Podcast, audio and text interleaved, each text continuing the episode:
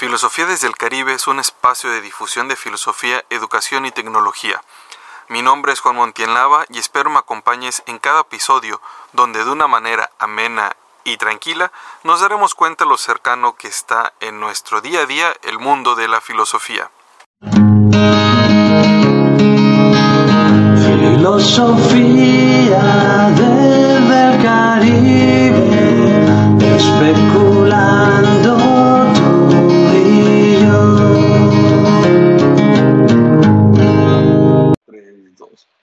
tal? Muy buen día. Estamos en un episodio especial de Filosofía desde el Caribe. En este caso, las circunstancias nos ayudaron a poder grabar este podcast. Digo, a grabar, seguimos grabando.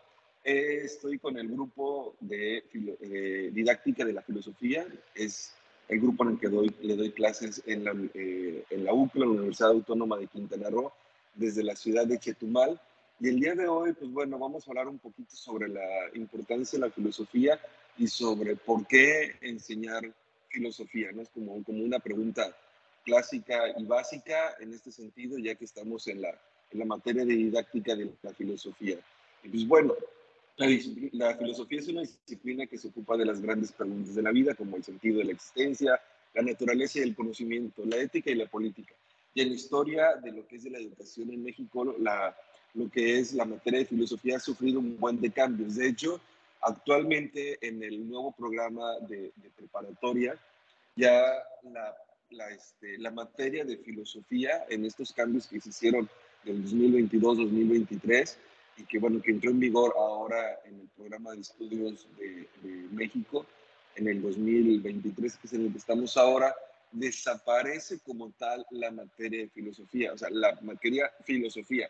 También ya nos encontramos en conética. Sin embargo, eh, nos damos cuenta que hay tres nueva, una nueva materia que se divide en tres semestres, que es humanidades. ¿no? Entonces, no vamos a ver como que qué tan importante es la enseñanza de la filosofía que nos preparemos, digamos, en esta materia de didáctica de la filosofía para saber cómo enseñar, qué decir, cómo actuar, de qué manera invitar a, a, estos jovencillos, a las personas, jovencillas, a las personas a adentrarse al mundo de la filosofía.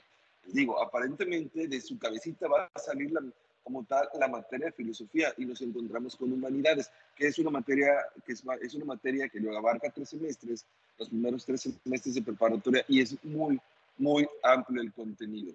Entonces, pues bueno, hay muchas razones para, para filosofar, algunas de ellas para comprender el mundo que nos rodea, para desarrollar nuestro pensamiento crítico, para vivir una vida, una vida más plena, ¿no?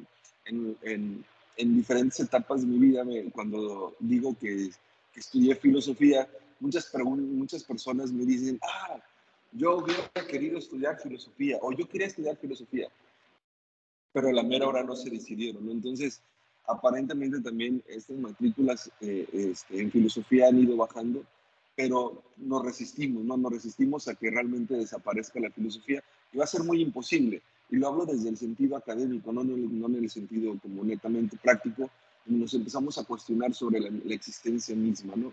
Pero para esto tengo aquí a mis estudiantes de didáctica de la filosofía. Aquí los que tengo aquí en la lista tenemos a Evelyn, a Max, a Keila, Erlinda, Yolanda, Luis, Carlos Daniel, Víctor Daniel y Elías. ¿Quiénes, pues bueno, bajo esta pregunta de, bajo esta pregunta sobre por qué enseñar filosofía, van a dar su perspectiva y su experiencia y son muy buenos. Así que vamos a ver, ¿quién de ustedes se anima a ser el primero en participar y responde esta pregunta, ¿por qué enseñar filosofía? Si, si aparentemente o podemos deducir o inferir que ya la materia de filosofía desapareció de la currícula de, este, de preparatoria, donde era un punto fuerte, ya que en la universidad no se ve filosofía salvo que estudies la carrera o algo muy relacionado, pero desaparece la materia de filosofía y nos encontramos ahora con humanidades. Pero díganme, ¿por qué creen ustedes que es importante enseñar filosofía? Ok, profe. Eh, buenos días. No sé, si me, no sé si se me escucha. Fuerte y claro, Yolanda. Eh, yo creo que es importante enseñar filosofía por varias razones. Mm, la primera, para fomentar el pensamiento crítico, eh, así como también estimular el razonamiento abstracto, proporcionar herramientas para la reflexión ética, así como fomentar la creatividad y la imaginación, entre otras cosas como igual conectar disciplinas y conocimientos. Yo creo que esto es importante porque promueve a que todos estos este, se conecten en diferentes disciplinas y conocimientos, ya que esto contribuye a la formación integral de los estudiantes y a su desarrollo como ciudadanos reflexivos y comprometidos. Ok, muy bien. Y efectivamente, ¿no? Eh, vemos la filosofía como una herramienta este, básica para el desarrollo del pensamiento crítico. No, por ahí puedo decir, bueno, pero es que ya hay quienes se dedican a la enseñanza del pensamiento crítico. Sí, pero esta parte de la formación filosófica, la lectura crítica de, de, de la filosofía, nos ayuda a comprender precisamente este despertar al pensamiento crítico. Muy bien, Yolanda. Muy bien. ¿Alguien más? Mm, De nada, profesor. Exacto. Profe, yo, yo pienso que enseñar filosofía pues es muy importante debido a que pues la filosofía igual fomenta la capacidad de hacernos cuestionar, analizar, pues razonar de una manera lógica, ¿no? Igual esto pues es fundamental para el pensamiento crítico y pues igual explora, explorar nuestras cuestiones éticas y morales y yo creo que es esencial para la formación de los ciudadanos, formar este, pues personas éticas y responsables también. Em, y pues es importante enseñar filosofía, ya que estas habilidades, pues promueve las habilidades que, no sé, éticas y intelectuales importantes para pues un rendimiento pues profundo para las nosotros que somos alumnos. Sí, fíjate, desde que dices esa parte de, de, la, la, parte lógica, en ocasiones pareciera que, que, que, actualmente si tú tienes un pensamiento lógico como que sales como de la esfera de lo, de, lo, de lo normal en el sentido de lo que la mayoría entiende de las cosas. Como que dejamos la parte de la lógica para entender como si fuera especie de sentido común. No, ya les ponía ejemplos muy, muy, muy sencillos. En ocasiones no sabemos cómo, qué es lo que realmente queremos preguntar, ¿no? Ejemplos muy sencillos como, profesor, ¿puedo ir al baño? Cuando realmente lo que quiere saber es si te damos permiso para al baño, como profesores, ¿no? En este caso puede ser algo muy, muy simple y sencillo, pero para esto se necesita estructurar pensamiento. Otra parte que mencionas muy bien, la parte, de, de la parte ética, ¿no? Digo, ahora la ética está, está tomando, es, es muy adaptativa, adaptativa en el sentido de que la reflexión ética no acaba. Es decir, eh, estamos entrando a ambientes virtuales, estamos, eh, la, cuando la, la, ética pasó a la bioética, ahora estamos a la tecnología, entonces la ética aplicada en los pensamientos este, tecnológicos, ¿no? hablar del ciberespacio, hablar de metaversos, y también ahí la, la parte reflexiva ética es muy importante.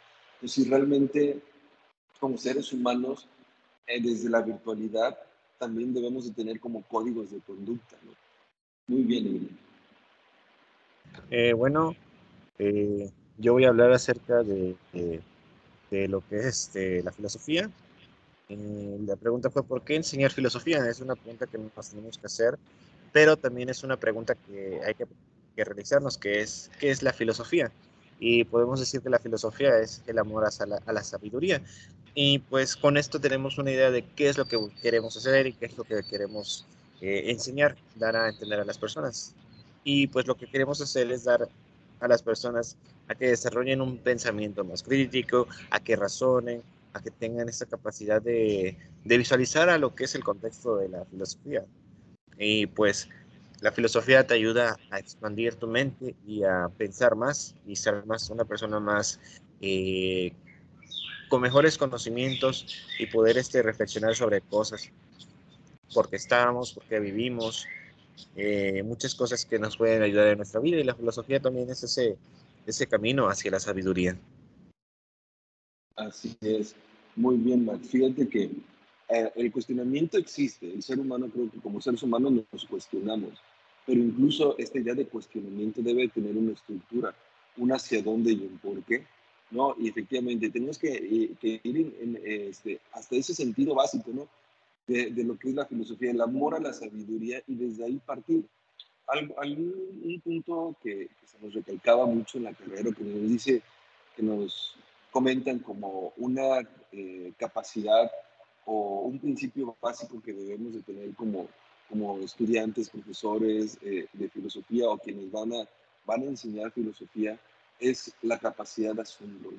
Y les comentaba que la capacidad de asombro no quiere decir que digas, ay, qué bonito, creció, sino que simplemente analicemos y no demos nada por sentado, ni nada por hecho, sino que nos preocupemos por indagar mucho más de saber cómo funcionan las cosas. Muy bien, Luis. Ahora, ¿quién más anima? Buen día. Buen día, Elías. Eh, bueno, me parece que Sumando a lo que ya mencionaron mis compañeros, efectivamente la filosofía muchas veces es muy subestimada. Eh, incluso, bueno, no, no, me había quedado claro ahora, pero con esto que usted comentaba de que fue eliminada como tal de los programas de estudio de, de las preparatorias, eh, que fue reemplazada, digamos, por, un, por una asignatura más amplia, creo que es como una evidencia muy clara de, de cómo está siendo subestimada esta, esta área, ¿no? Pero me parece que en realidad la, la, filosofía o aprender filosofía en las escuelas es fundamental porque justamente va a, a lo esencial de las cosas. Yo había leído un autor, creo que el año pasado, que justamente planteaba esto de que muchas veces, eh, pensando en términos económicos o en términos de los conocimientos que eh, producen cosas ¿no? y ganancias, desde ese punto de vista es lo que se deja relegada a un segundo plano la filosofía, pero que en realidad si uno se pone a pensar con un poco más de profundidad, es esencial porque justamente se dedica a pensar sobre eh, la base, sobre los cimientos de todo. Y eso es en realidad lo que a nosotros nos da nuestra especificidad como humanos y contribuye de manera significativa a, a esa parte humanista de nuestra formación como en un sentido integral. Además, yo creo que la filosofía, si bien sí tiene su parte abstracta, también tiene una parte muy práctica, porque abarca una infinidad de temas que bien podrían ser eh, usados para guiar de alguna manera nuestras conductas o nuestra forma de ser en lo que refiere a, bueno, esto es la, la moral, la ética, ¿no? Eh, también en aspectos políticos, también en, en, aspectos abstractos, como decía, como el amor. Justamente un compañero nuestro acá de, de la asignatura está dictando un curso que trata sobre eso y que varios de los que estamos acá participamos y a mí me parece muy interesante. Eh, la amistad, no sé, eh, muchas cuestiones que, que si uno reflexiona sobre ellas va a encontrar que son muy interesantes. Y también me parece que es importante por el hecho de conocer la historia del pensamiento, de cómo, cómo aquellas personas que empezaron con la filosofía empezaron con un sistema de pensamiento o a reflexionar sobre estos temas y que eso también puede inspirarnos a nosotros a pensar sobre, sobre muchísimas cosas. Así es, Elías. Fíjate que, que, que este, mucho de lo, de lo, que pensamos, ¿no? O sea, si no lo vemos, aparentemente no existe, ¿no? Digo aparentemente porque tenemos la existencia ontológica, pero el hecho de, de, de quitar la palabra, la materia, filosofía, es algo que, como dices, de pensar y analizar. Y algunos dicen, no, pero es que el contenido filosófico está dentro. O sea, se habla de filósofos, se comenta sobre la historia de filosofía en la, en la materia de humanidades. Me queda, sí, no tengo ninguna duda, pero cuando estamos en una época de las visibilizaciones, que si no lo ves, aparentemente existe desde, una, desde un sentido lógico, pero el hecho de, de, de, de, que ya no digamos, voy a estudiar filosofía, este, o la materia de filosofía como que es, es algo, es algo como para, para cuestionar y, y- y debatir un poquito. Sin embargo, efectivamente tenemos la materia de humanidades que, es, que también que tiene el contenido filosófico, que, que junta lo que es el pensamiento filosófico, junta lo que es el pensamiento ético también, y como que ahí podríamos hablar a lo mejor, de, no, no, no hay que ser como que netamente a lo mejor negativo, sino que ahí hay una amalgama de situaciones donde entrelazamos tanto la ética como la filosofía y buscamos y se busca la cuestión de la practicidad en ella, ¿no? Y, y algo de lo que comenzabas también referente a, la, a lo que era la, las- sobre el sentido económico, si es que ya por ahí, una recomendación que hago en, en lo personal y es que siempre estudien filosofía. O sea, no que te metas a lo mejor a la carrera de filosofía, ¿no? Cuando me dicen, es que yo siempre quise estudiar filosofía, y le digo, ¿y que te detiene ahora? ¿Por qué? Porque hay muchos cursos a distancia, hay este, muchas personas que se dedican a dar pláticas de filosofía, porque por esa- ese sentido de apertura de pensamiento. Puede ser que ya demos por hecho o por sentado la definición de todo lo que nosotros vemos, o que nos digan cualquier cosa y lo damos por hecho. Digamos, ¿para qué voy a leer o para qué voy a investigar sobre algo si ya lo, este, para qué estudiarlo si ya alguien ya lo dijo? Pero precisamente es para formar tu propio criterio, para que tengas esa como que desarrolles esa capacidad lógica, esa pa- capacidad analítica, esa capacidad de pensamiento crítico y no dar nada por sentado, ¿no? Es cuando me dicen, ah, caray, pues, ¿por qué, este, por qué voy a, este, siempre quise estudiar filosofía, pero soy ingeniero? Estudia un diplomado, estudia una, este, una, a lo mejor una licenciatura en línea, estudia un curso de filosofía para ten- a- abrir una, para sacar como esa espinita y cierres el ciclo, si es que te persigue y te persigue, o simplemente para tener una perspectiva sobre la vida, incluso hasta el tipo de cuestionamiento, ¿no? a veces pareciera que, que la filosofía, más que una, una, una ciencia especulativa como tal, podríamos hablar de la filosofía como un estado de vida, ¿no? La manera en que vas a afrontar la exist tu existencia con base en estas preguntas sobre la vida, el universo, sobre ti mismo, ¿no? Ahí va, ahí por ahí va, por ahí va. ¿Qué más me, eh, tenemos aquí varios? Por aquí se agregaron más participantes, bueno, más estudiantes aquí de mi grupo. Y ¿A quién tenemos? Por aquí, ¿quién, des- quién responde a esta, a esta gran, a esta pregunta sobre por qué enseñar filosofía? Porque Buenos días, profe. Buenos días, Luis, adelante. Ah, bueno, eh, es curioso porque la pregunta por la enseñanza de la filosofía, a mí, bueno, más que nada en, en estos tiempos, ¿no? A mí me remite mucho a la caverna de Platón, esta alegoría con la que Platón eh, enseñaba su teoría de, de los mundos, ¿no? De que hay un mundo de formas, que es, vendría siendo el de nosotros, y el mundo de las ideas, ¿no? Que está fuera de la caverna.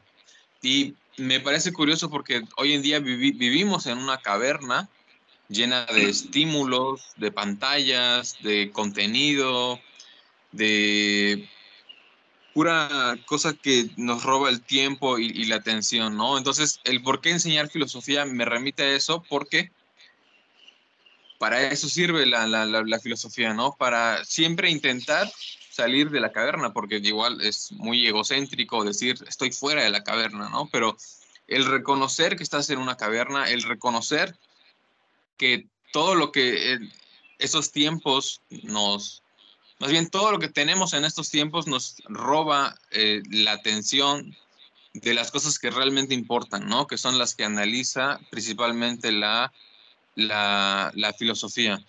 Entonces, ¿para qué enseñar filosofía? Pues precisamente para tener un pensamiento crítico, como han dicho mis compañeros, para realmente enfocarnos en lo que, en lo que importa, ¿no? Y en tomar conciencia de lo que está pasando en nuestro mundo.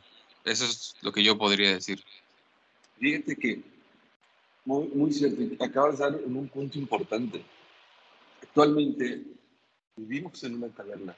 Lo interesante de, de esta, de este comentario, Luis, este, bueno, es bueno, buena analogía, pero um, tenemos un comentario, ahorita Aquí en el chat dice, eh, buena analogía, pero no se puede salir de la caverna. Vamos ahorita a ver cómo, cómo lo, lo, comenta Uriel, esta idea de, de, salir de la caverna. Fíjense que, que efectivamente, como que vivimos en una caverna, y el detalle es de que se ha modificado este simbolismo de, la, de los, signos de la, en la caverna, que si el fuego, que si el sol, que si otro, y han cambiado, porque si la pantalla, por si el comentarista, por si el, el, este, el profesor, no sé, o por si el gobierno, por lo que ustedes quieran, son como que nos, van proyectando y como que vivimos ahí. Creo que el, el, el, sentido, el sentido clave del pensamiento filosófico o del actuar del filósofo es eso, ¿no? El tratar, luchar, como dicen, eh, de salir de, de, ese, de, ese, de esa caverna y podemos hablar desde un sentido metafórico, en el sentido de que la caverna, como tú quieras que sea la caverna, es decir, o, o, tu caverna, si la queremos personalizar, pero salir de ahí y buscar, buscar el porqué, el para qué de las cosas, ¿no? Y fíjense, estamos hablando de la caverna de Platón de hace, uff, un montón de tiempo y sigue vigente. Aún seguimos hablando de la caverna de Platón y eso también nos habla de la importancia, o podemos decir la importancia del pensamiento este, filosófico y sobre todo, podríamos decir que probablemente no hemos superado esta caverna. Seguimos ahí o cada determinado tiempo la caverna va cambiando como de, este, de escenario, ¿no? De acuerdo a la, este, a la época en la que vivimos, la caverna cambia de escenario. Pero vamos a escuchar a Uriel. Bueno, ya, ya mencionó Uriel. ¿Por qué, ¿por qué crees, Uriel, que, este, no se puede este, salir de la caverna? O si realmente podríamos salir de la caverna. Ariel, perdón, dijo Uriel. Sí, profe, es que recuerdo que en mi clase de pensamiento moderno vimos a, a los idealistas alemanes. Los idealistas alemanes eh, consideran que nosotros vivimos en un absoluto y en el absoluto, o bueno, en, en el fenómeno se nos muestra la cosa en sí, el nómeno. Yo estoy pues tratando con Kant. Entonces, nosotros nunca vamos a salir de ese fenómeno el fenómeno yo lo interpreto como la caverna y el nómeno son las sombras. Entonces, si siempre vivimos en ese fenómeno de lo que el mundo nos se nos presenta a partir de nuestra conciencia, nunca vamos a salir de la caverna porque debería de salirse la conciencia del fenómeno. Es, es algo así. Me saldría mejor si tuviera mi dibujito, pero pues no. Pero, pero efectivamente ¿no? es como si viviéramos en una caverna, en una caverna perpetua, ¿no? Y, y al final de cuentas también muy debatible, ¿no? Por eso les decía cómo en el paso del, de, del tiempo nos vamos preguntando, nos vamos reflexionando. ¿Sí, Erlinda?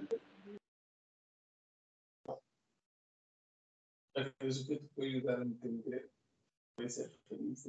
¿Erlinda? ¿Erlinda? Ah, ya, bien. Sí, efectivamente, como comentabas, si vivimos bajo, bajo esta perspectiva, incluso podríamos, no sé si pensarlo desde una, este, o crear una idea, no en un sentido, más o menos como una especie de sentido pesimista de nunca salir, entonces como si viviéramos atrapados eternamente en esto por no poder salir de la conciencia, pero sí podremos salir desde, de, de, desde la perspectiva metafórica, el hecho de que superaste un punto a lo mejor para irte a otro. Es como en las, en las guerras eh, o en, en, las cuestiones del poder, siempre va a haber alguien en el poder. Es decir, llegaron aquí, estábamos este, en la época prehispánica, eh, llegaron los españoles, pum, derrocamos, dejamos de, de, de estar oprimidos por uno y empezamos por otro. Y cada vez, a lo mejor cada elección tenemos un partido político a otro, otro, otro en el poder. Entonces siempre vamos a estar bajo la estructura del poder de alguien. Va a ser imposible poder salir de ahí. Sin embargo, este despertar de la conciencia, por hablarlo así, este, podríamos liberarnos, a lo mejor no en el sentido, irnos más allá en un sentido a lo mejor práctico y pensar en un sentido a lo mejor ideológico, en el hecho si, real, de, de, si realmente me puedo salir de ahí. Pensamos en lo siguiente, eh, no tenemos filosofía, pero también preguntarnos por qué es la filosofía, hablar de, de, de esta, del, mito de la caverna, hablar del idealismo de, esa parte de, este, alemán y ¡pum! quedamos enfrascados. Pero ¿qué parece?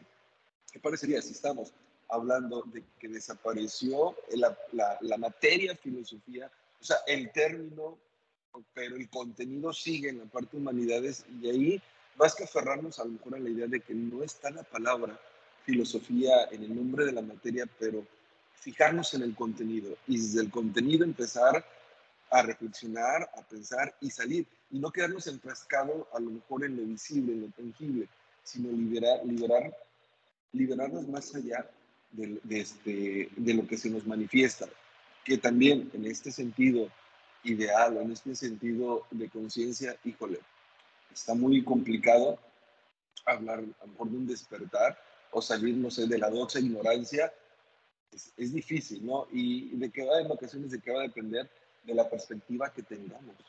No quiero que, que esto suene como a, este, a, una idea como que muy relativista, pero que sea más que nada como una especie de relativismo fundamentado de cuál es la corriente. ¿no? Ayer había una discusión sobre si Gadamer, sobre que si Dios, que si demás, y al final de cuentas uno de, de los de mis compañeros decía que desde mi perspectiva teológica dijimos, pues ya. Entonces, bajo la perspectiva de, de, cada uno de nosotros, podemos tener este despertar de conciencia, salir de la doxa ignorancia o incluso tomar conciencia de lo que realmente nosotros podríamos tomar como este, la importancia de enseñar filosofía. ¿no?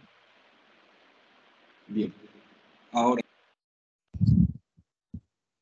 Ok, eh, yo considero que la, es importante porque nos ayuda a encontrar un, un, sentido para nuestra vida. La filosofía nos hace que nos cuestionemos absolutamente todo. Eh, creo que si no nos cuestionáramos nada, el ser humano no habría hecho absolutamente nada. Es importante. Al cuestionarnos todo, nos preguntamos por qué, por qué hacemos esto, para qué es esto, para qué es, otro, para qué es lo otro. Entonces, al hacernos estas preguntas, inevitablemente estamos eh, buscando un sentido a nuestra vida, eh, hacia dónde vamos y por qué. Y la filosofía no es únicamente para encontrarle un sentido a nuestra vida, por decirlo. Al cuestionarnos todo, también, eh, también nos tenemos que preguntar el por qué el mundo funciona de ciertas formas. ¿Por qué, por ejemplo, quitaron la asignatura de filosofía? Bueno, es, si, nos, si nos vamos en un sentido más objetivo, es que, bueno, la filosofía hace que pensemos, y si la quitan, pues evidentemente no nos enseñan a pensar de cierta forma. Creo que ahí es la clave. La filosofía es importante por el puro hecho de que nos hace que nos cuestionemos todo y no nos quedemos con lo primero que nos dan. Cuando lo cuestionamos, podemos decir, ok, esto no me parece bien, o esto y lo otro no debería ser de cierta forma. Creo que por eso es importante. Sí, efectivamente, el, cuestionamiento, la idea de cuestionarme, tiene que estar en nosotros mismos. ¿Cuál es, dónde, dónde podríamos ver a lo mejor la importancia de este sentido filosófico en la estructura de la pregunta, en el sentido de la pregunta? Es decir, no cuestionar por cuestionar, sino por cuestionar bajo un método o bajo una idea o bajo una perspectiva de cómo nosotros podemos llegar hacia un punto. No nada más es como, no, no hablar, por ejemplo, de, de, de, de dar de todo, descarte, plantear esta duda, esta duda, pero esta duda metódica, es decir, no dudar en un sentido, um, eh, en un sentido de que dudo todo y porque quiero dudar y simplemente dudo y hasta ahí, sino el dudar con un sentido. Ahí radica como que la diferencia del, del dudar de todo. O podemos tener y tomar todo como viene y ser tan relajado y decir, oye, cambió esto, sí, también no importa, simplemente haces lo que viene, por qué vas a estudiar, por qué tienes que estudiar, qué es lo que vas a estudiar, cuál es la importancia de la carrera que vas a estudiar. Este, ya no, digo, no, no nada más en un sentido de, de, de la existencia de la vida o, o preguntas, o necesariamente la pregunta filosófica tiene que ir en el sentido de la existencia, no, sino también en el sentido de lo que nos hace y nos construye como seres humanos. Bien. ¿Alguna participación más?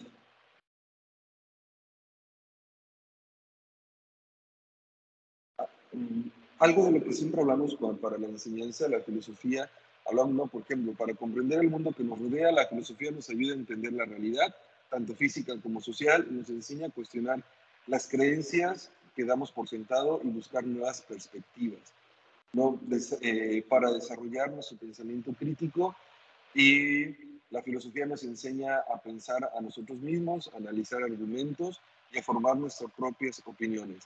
Para vivir una vida más plena, la filosofía nos ayuda a encontrar el sentido de, a la vida, tomar mejores decisiones y relacionarnos mejor con los demás, con las demás. Fíjense que, no sé, pero podría ser.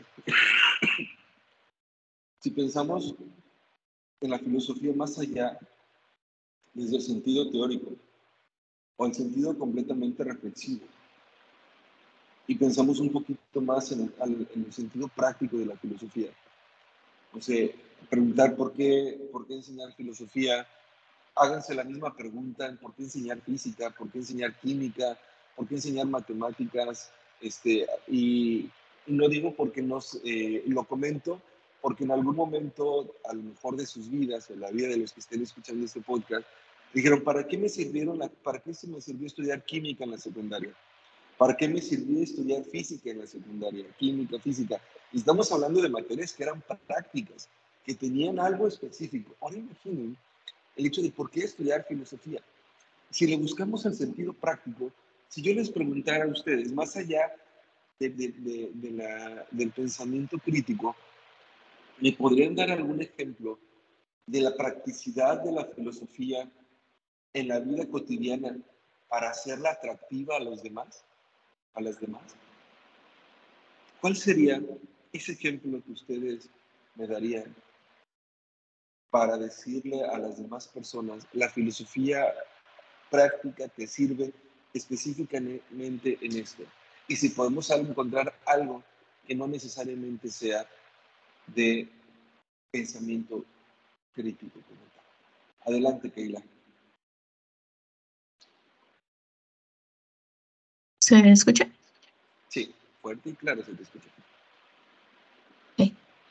Ah, creo que la filosofía, a partir de lo que decía Carlos, que genera una duda y que es este, esta base de la duda, eh, a partir de esto se puede generar este cuestionamiento hacia lo que ya conocemos y creo que esa, e- ese es como el motor de la ciencia, esa, es, esa parte de la duda de cómo funciona esto o por qué esto es así o por qué se cree esto, es lo que lleva a, a preguntarse eh, ¿cómo, ¿cómo puede ser esto? ¿Cómo puedo cambiar esto? ¿O ¿Cómo puedo entender esto de otra forma? Y eso es lo que nos lleva a las preguntas dentro de la ciencia, dentro de la física, dentro de la química, dentro de todo esto, que eventualmente es esto, la filosofía es el motor de la duda y es el motor de, la duda es el motor de la ciencia y técnicamente sin filosofía no hay ciencia.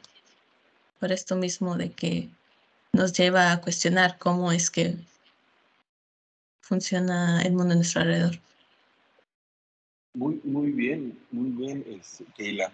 Fíjate que ahorita que comentas eso, en lo que estabas comentando y estaba pensando un montón de cosas. Y si hablamos de la filosofía como este motor de duda, y de ahí nos enfocamos otra vez a la idea del pensamiento crítico, este, filosofía como motor de duda, y pensemos dónde aplicar la filosofía. Es muy difícil, es muy difícil encontrar en alguna empresa que diga, se necesita, se busca filósofo para puesto tal. Es muy difícil que lo encontremos. De hecho, probablemente nunca lo encontremos.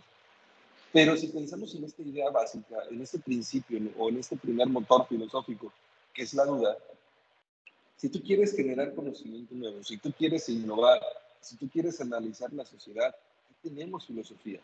Por eso les comentaba, si es que yo estudié negocios y pues ¿para qué estudio filosofía? Precisamente para eso, por lo que acaba de decir Keila, que pensemos en, en la duda, observas el todo y analizas. Entonces, si vas a generar conocimiento, si vas a, si vas a innovar, si tienes un producto, tienes que partir de la duda y de la crítica.